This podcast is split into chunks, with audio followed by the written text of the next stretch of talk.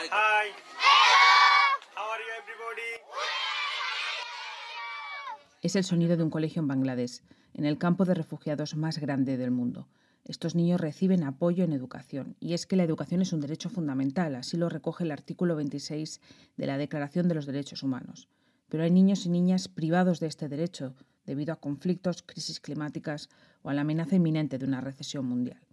La mitad de los menores que no asisten a la escuela primaria viven en contextos de conflicto armado, una cifra que aumenta todavía más en el caso de las niñas. Con motivo de esta urgencia, las Naciones Unidas preparan una conferencia en Ginebra de alto nivel que tiene por título La educación no puede esperar. Y allí estará Educo para presentar su informe sobre educación en emergencias.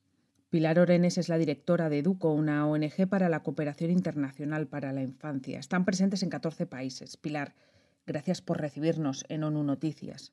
Muchas gracias a vosotras por el espacio. Los niños ven su educación interrumpida también por las sirenas antiaéreas en Ucrania que estamos escuchando y donde vosotros habéis estado, Pilar. ¿Qué es la educación en emergencias y por qué es tan importante?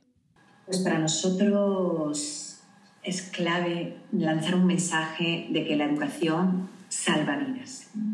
Y por eso en situaciones de crisis humanitarias conflictos o algunas veces también desastres, ¿no? En torno a desastres de emergencia climática, es clave tenerla como una de las prioridades, ¿no?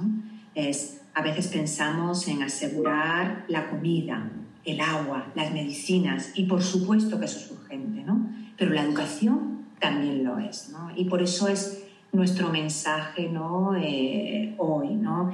Los niños y niñas pero en estas situaciones mucho más necesitan mantener ese espacio de aprendizaje y de desarrollo. Un espacio que sea seguro, que sea protector, que haga que de alguna manera puedan retomar una rutina, ¿no? entre comillas siempre, pero un mínimo de rutina. Un espacio para relacionarse, para jugar. En ese espacio a veces es donde acceden a esa alimentación, ese agua potable. Por eso la educación en situaciones de emergencia, la situación en momentos de conflicto o de desastre humanitario sigue siendo una prioridad. En un conflicto las cifras de secuestro infantil o violencia sexual se disparan. ¿Cómo ayuda la educación a proteger a estos niños y niñas?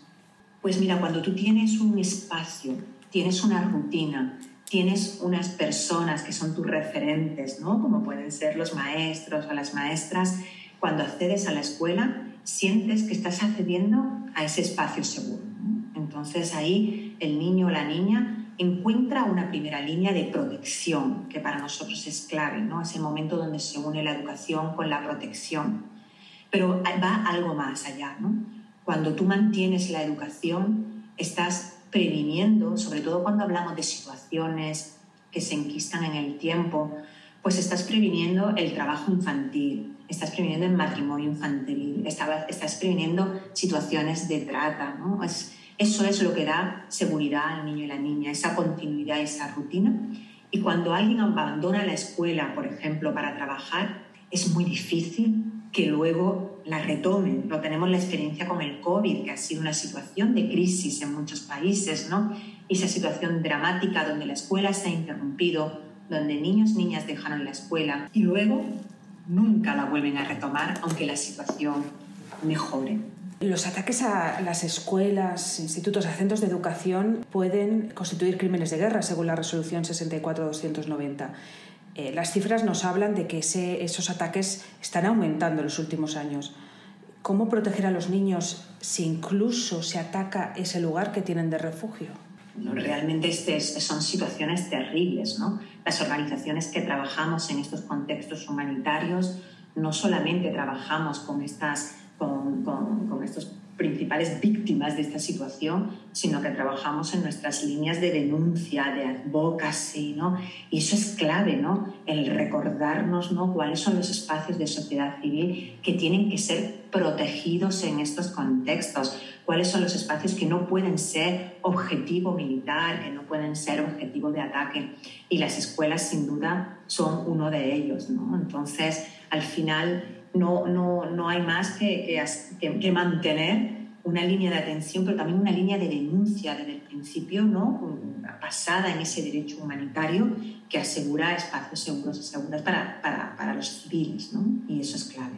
¿Cómo afecta la privación de este derecho fundamental de forma distinta a, a, niños y niñas? ¿Cómo les afecta en los contextos de conflicto? Pues desgraciadamente no volvemos a, a, a poner en evidencia ¿no? si las principales víctimas en estas situaciones son los niños y niñas y dentro de ellas las niñas. ¿Y por qué? No? Que era un poco de tu planteamiento. ¿Por qué? Porque son más vulnerables, porque son las primeras que en estas situaciones que estaba describiendo, ¿no? Son las, las, que, la, las que tienen mayor riesgo, ¿no? De acceder a un matrimonio infantil, ¿no? Son las que tienen mayor riesgo, ¿no? De que al salir de la escuela sean las que se pongan a, a, trabajar y todas víctimas de trata, ¿no? desgraciadamente, ¿no? cuando hablamos de situaciones de conflicto donde las fronteras a veces no están protegidas, donde se mezclan mucho y aparecen las mafias y aparecen el trato, ¿no? las mujeres y las niñas son objeto de, son el principal objeto para ello. ¿no?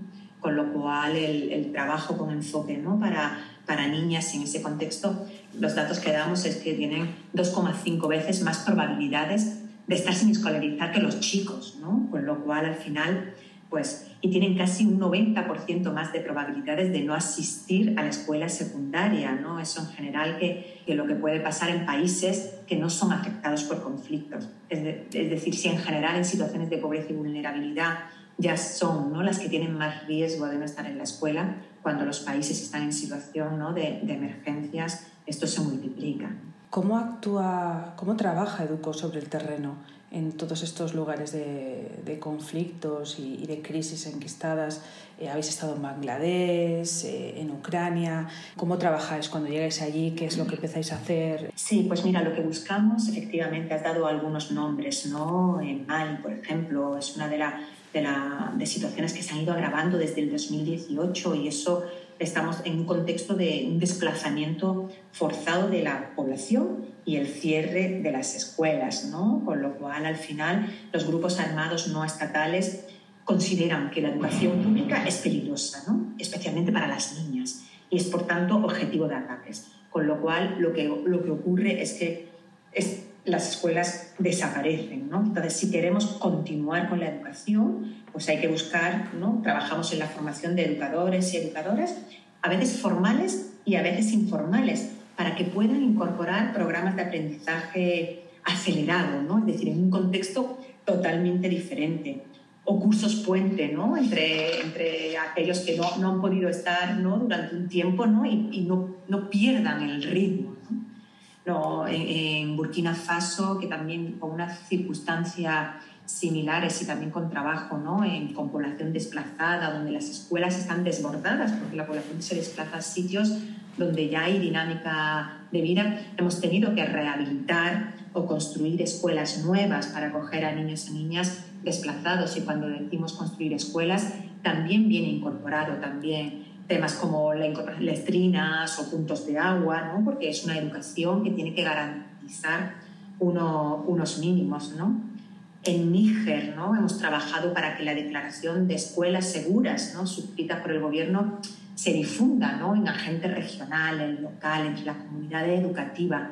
Y tiene que ver un poco con lo que comentábamos antes, ¿no? con esa parte de sensibilización cuando estábamos hablando de conflictos más, más pequeños, más localizados, ¿no? y, trabajar por esa garantía de que de que, de que, las escuelas es un lugar seguro y por lo tanto también apoyar eh, planes de preparación y planes de respuesta ¿no? cuando se da esos riesgos de seguridad en el ámbito, en el ámbito escolar. ¿no?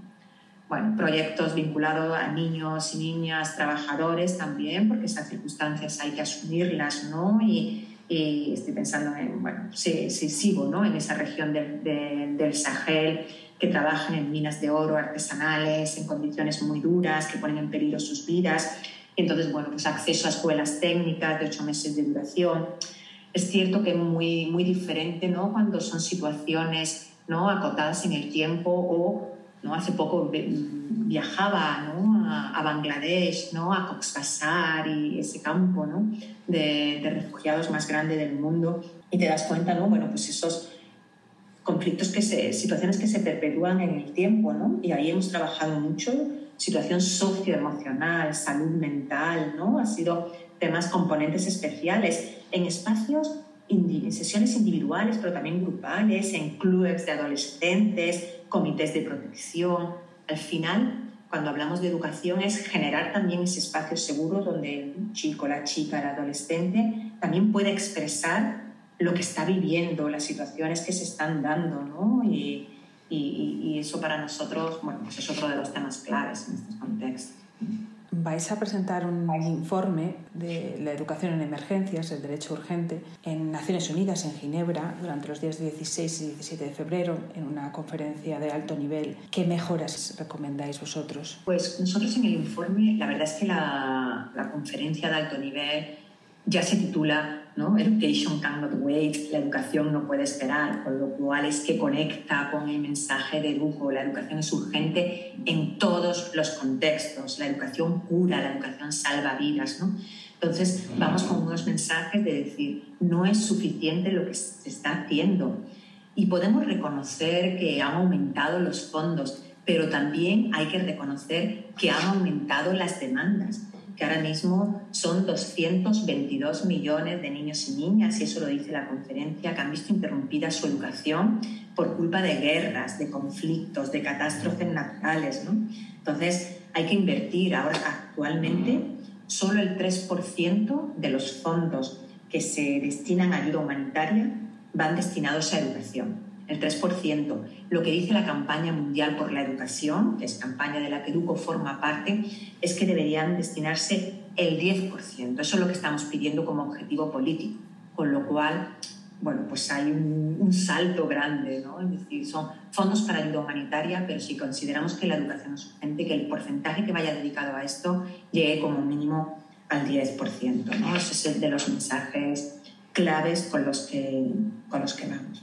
Pues muchas gracias, Pilar Orenes, directora de Educo. Muchas gracias por tu tiempo y por compartir todos estos mensajes e información eh, sobre un tema tan importante como es la educación para los niños, que es un derecho fundamental.